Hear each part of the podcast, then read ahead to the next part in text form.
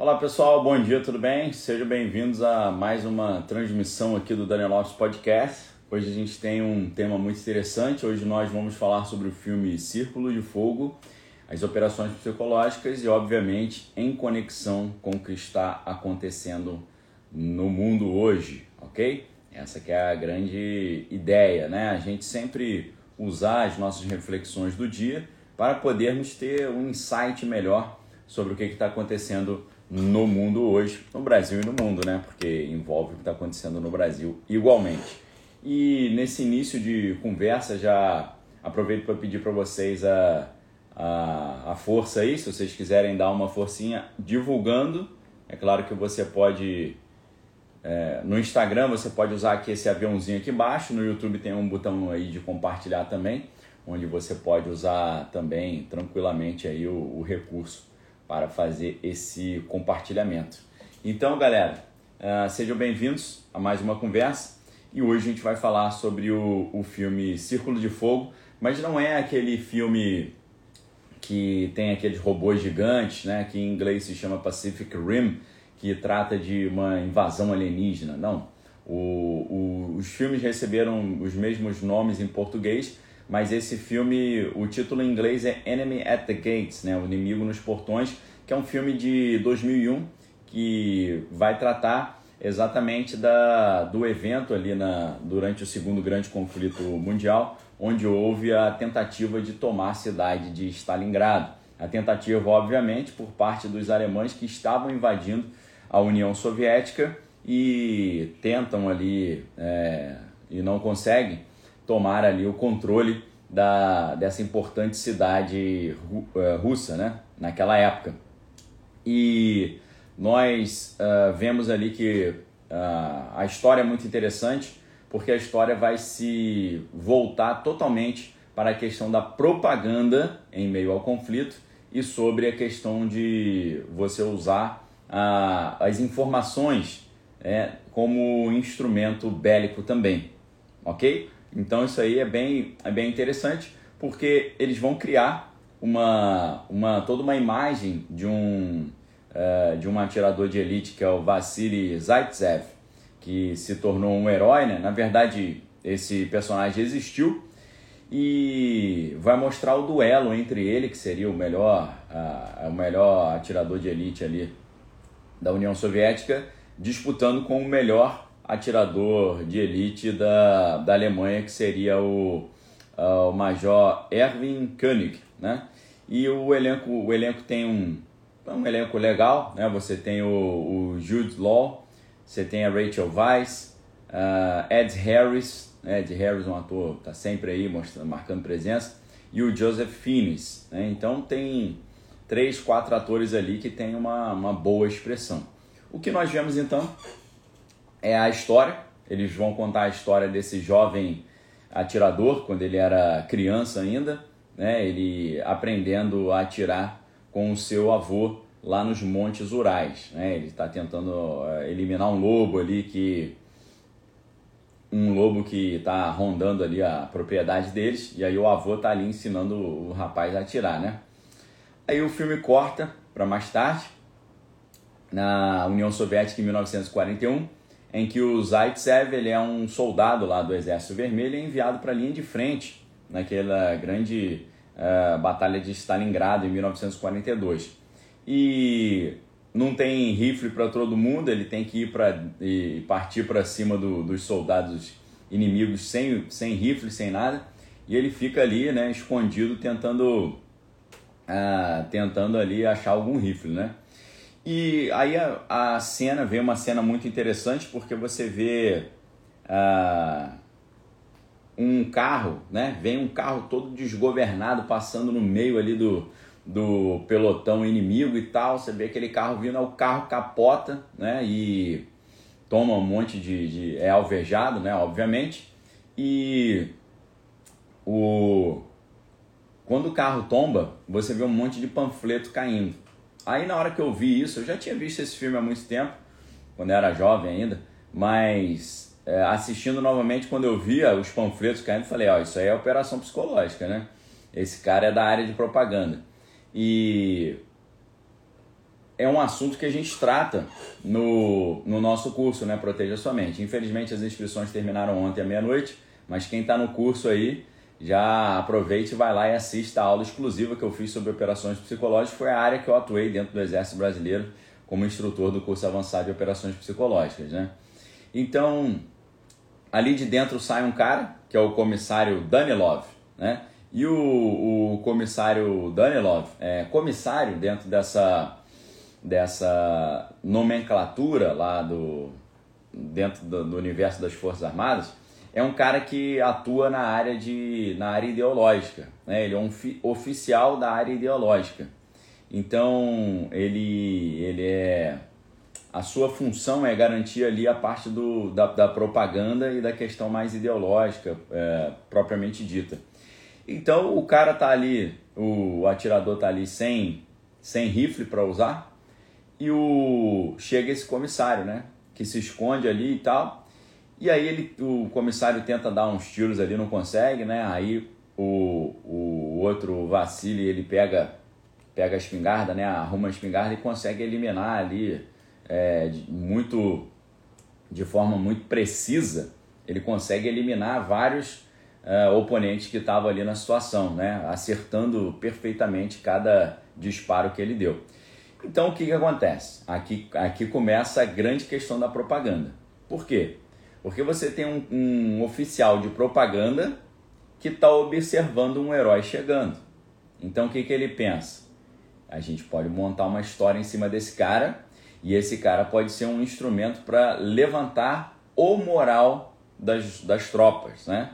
Lembrem que a, a diferença do, do moral e a moral, né? A, a moral é a questão moral, bons costumes. Agora, o moral é a vontade de lutar, é a vontade de vencer, né? Isso é o moral. Então, uh, isso nós sabemos que essa questão do moral, da disposição, do engajamento, da vontade de lutar, isso é fundamental na, num, num conflito, não é? Então o que, que acontece? Depois você tem uma cena muito interessante que vem ali o, o, o, um dos altos generais ali, que ainda não era o líder, né? nessa época o, o Joseph Stalin ainda era o líder lá da União Soviética, e aí o, um dos seus enviados é ninguém menos do que o, o Nikita Khrushchev, né? Então o Nikita Khrushchev ele aparece ali e vai falar com os generais lá, o pessoal da propaganda, falar o que, que falta né, para a gente ganhar e tal, o que, que a gente precisa fazer para motivar nossa tropa. Aí um cara fala, ah, pega todos os generais que recuaram e elimina a família inteira. Ah, mas eu já fiz isso nós já fizemos isso e tal. Então, a maioria do, dos caras estavam pensando assim: como motivar a nossa tropa? Colocando medo neles que se eles falharem, as famílias vão pagar o preço. Só que aí esse Danilov, ele falou: olha só, eu acho que a gente tem uma outra, a gente tem uma outra opção para motivar os nossos, uh, as nossos, os nossos efetivos. E aí ele fala assim: mas qual é a outra opção? Aí ele diz: nós precisamos de um herói. Aí o Khrushchev fala: você tem algum herói? Ele falou: tenho, eu tenho um herói, que é o Vassili é, Zaitsev, né?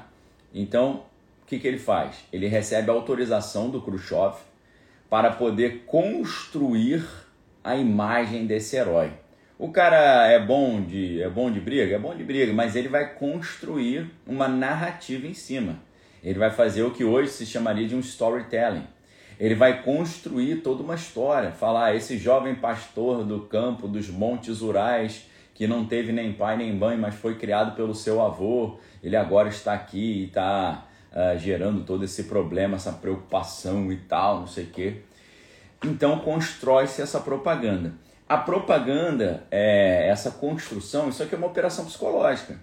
Por que é uma operação psicológica? Porque ao mesmo tempo que quer motivar psicologicamente os soldados é, lá de Moscou, ela quer uh, desmotivar psicologicamente os soldados alemães, dizendo que tem um herói ali que, pô, se você levantar a cabeça e der um mole, você vai, vai perder a cabeça.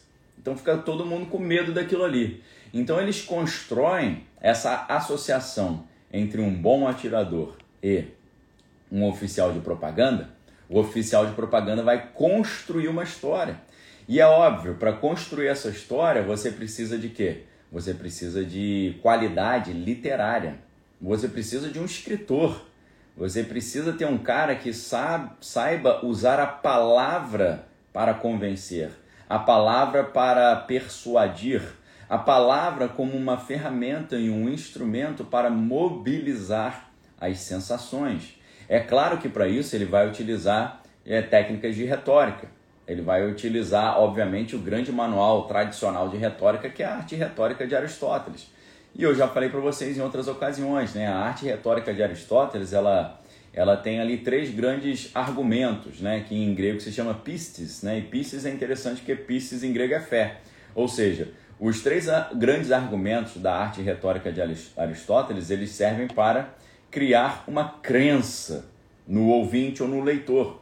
E esses três argumentos são o ethos, que é a maneira como você constrói a imagem desse personagem, o pathos, que é como esse personagem mobiliza as emoções, e o logos, que é a estrutura lógica propriamente dita do discurso. Dessa forma, você precisa de alguém não apenas que seja versado em psicologia social, mas você precisa de alguém que seja versado também em literatura, alguém que saiba construir arcos narrativos, que saiba construir um personagem, desenvolver psicologicamente o personagem, apresentar um personagem, que domine aquela antiga técnica da jornada do herói, né, do Joseph Campbell. E não foi por outro motivo que grandes é, autores literários durante o segundo conflito global trabalharam, por exemplo, para o Reino Unido construindo esses, esses, é, essas literaturas, esses documentos de operações psicológicas, como é o caso do H.G. Wells, que criou aquelas histórias famosas de ficção científica, e também do próprio Chesterton. O Chesterton e o H.G. Wells trabalharam para o governo do para o Reino Unido, formando e criando essas narrativas de operações psicológicas, que é o que nesse filme o Danilov está fazendo, que é o que o mundo está fazendo hoje nessa situação que a gente vê lá em Kiev. Porque o mundo está construindo o personagem aí do, do presidente lá de Kiev como esse herói.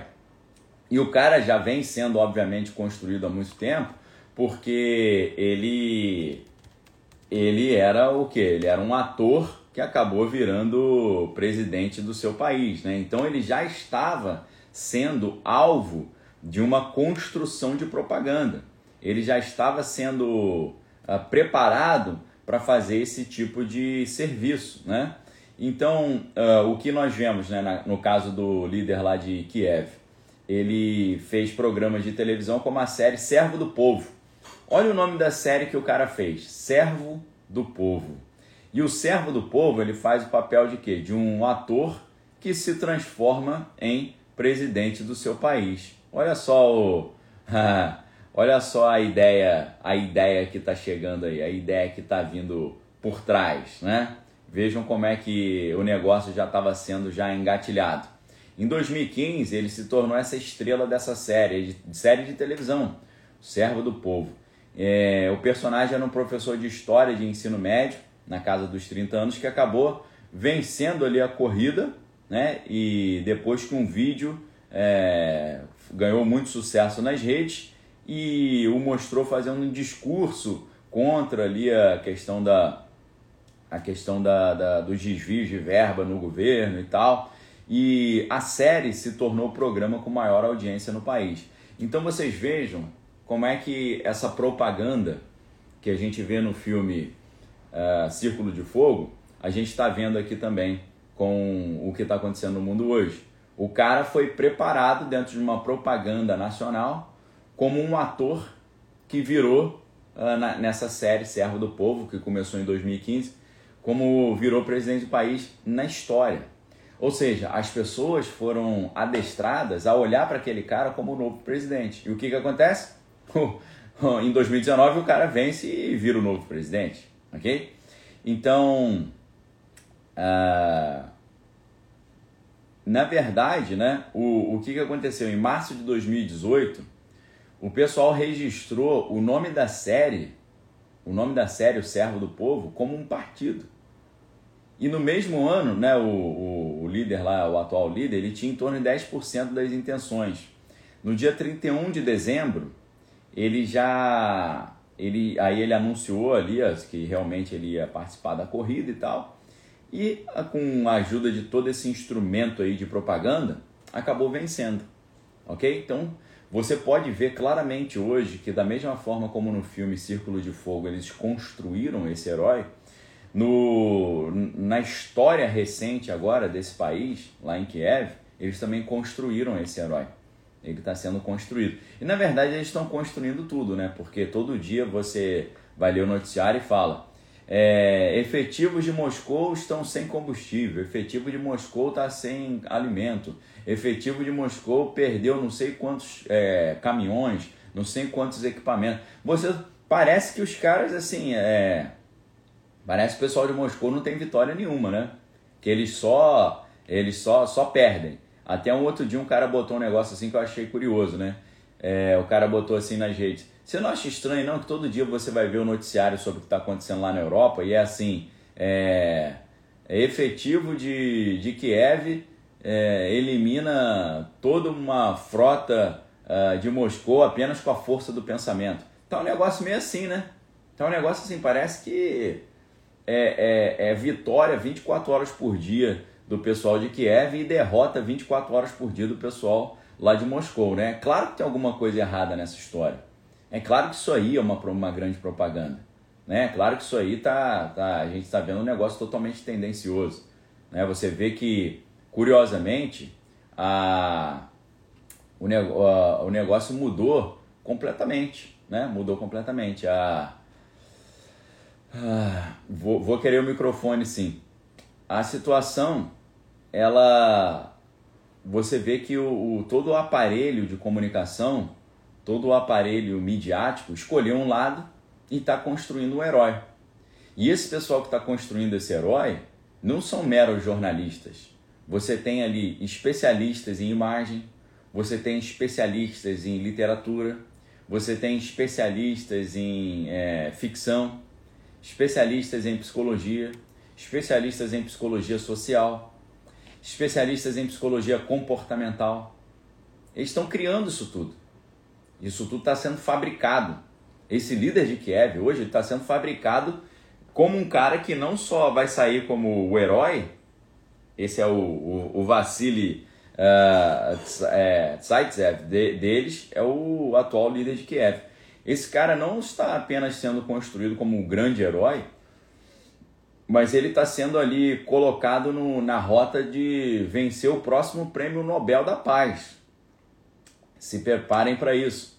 É muito provável que esse cara aí vença o Nobel da Paz. Agora, a gente sabe né, que num caso de conflito declarado, ele usando ali. É, você sabe que quando um país ele decide ali o, entrar num, numa categoria de conflito declarado, vários dos direitos fundamentais são suspensos, né? Então agora ele suspendeu a mídia lá, fechou 11 jornais e tal, está tomando algumas atitudes que são, estão sendo consideradas pelo Ocidente como atitudes tirânicas. Mas é isso que acontece em estado de, de conflito declarado, tá, queridos? Isso tem na nossa Constituição Federal de 1988 também. Se você olhar, você vai ver, ah, o Brasil não tem pena capital a não ser em caso de conflito declarado. Em conflito declarado pode ter, Entendeu? Então o pessoal fala, ah, graças a Deus que no Brasil não tem pena capital, né? Pena que o cara perde o. o cara vai pro Beleléu. Não tem em caso de paz, mas em caso de conflito declarado tem.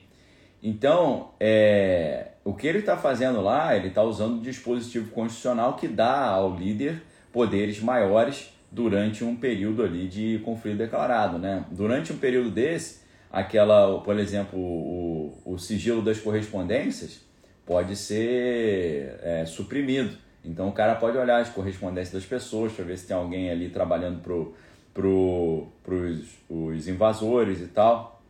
Então é, a, é, você vê que hoje todo o aparelho de propaganda, né, o aparelho midiático, está escondendo todo, tudo que é de ruim de Kiev, eles estão escondendo e estão ressaltando tudo que é bom e ao mesmo tempo estão fazendo uma prática muito comum das operações psicológicas, estão fazendo a demonização lá do governo de Moscou.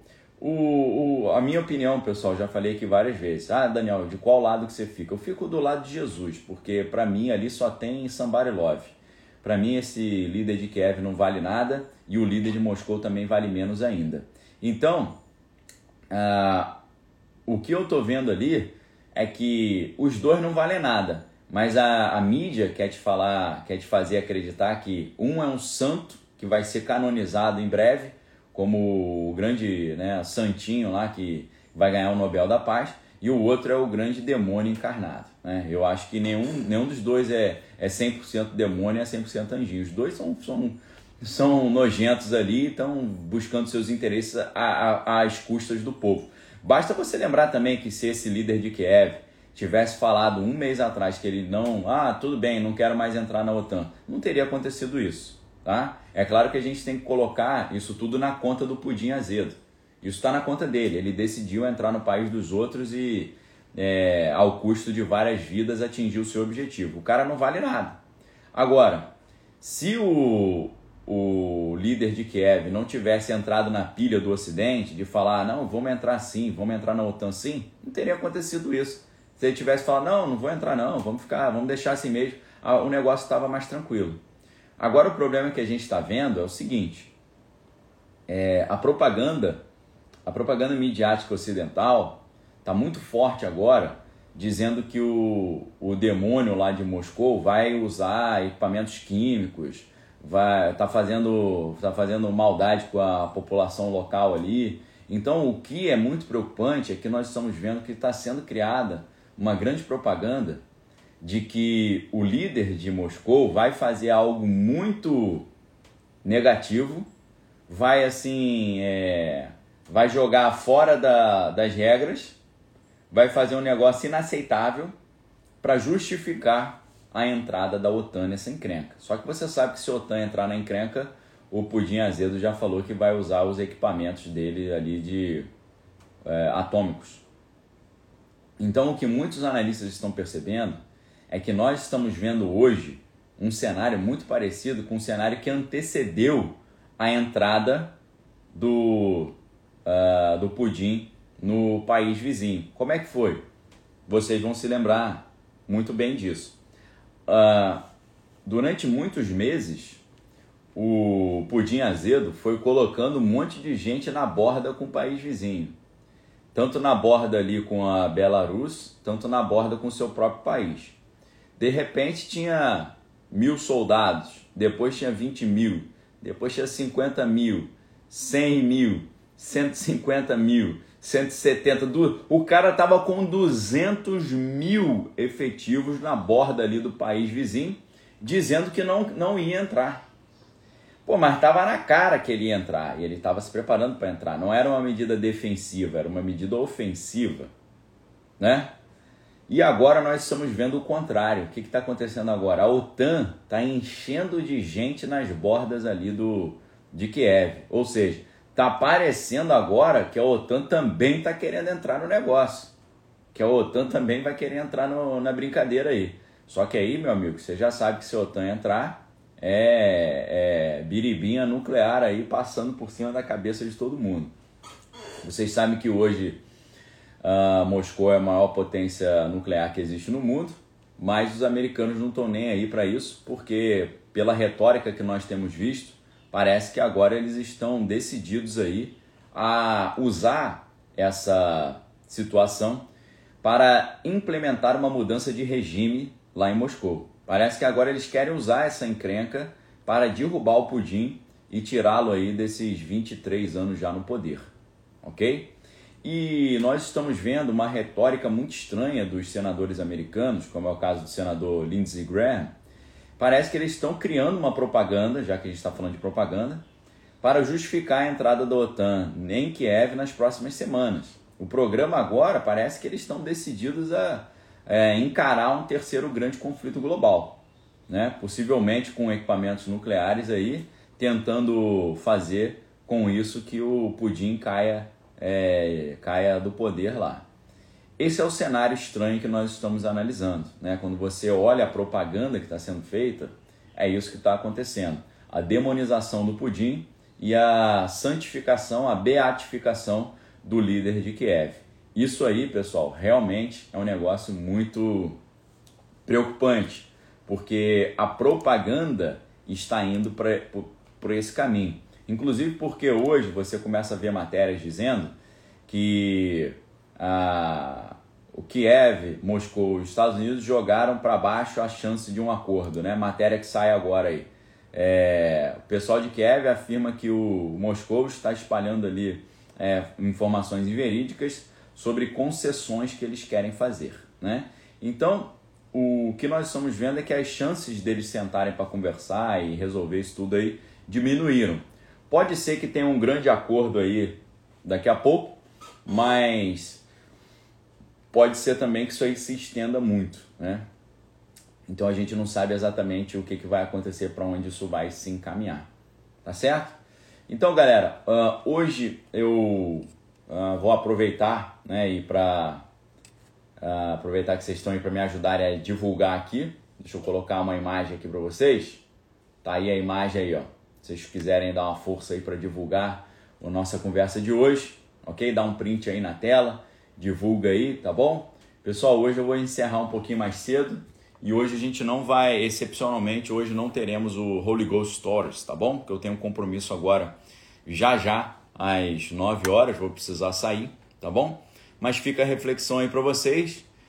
Filme muito interessante, né? Enemy, Enemies, Enemy at the Gates, Círculo de Fogo, Jude Law, é, Rachel Weisz, Ed Harris, muito interessante, um grande ensinamento sobre operações psicológicas e propaganda em tempos de conflito.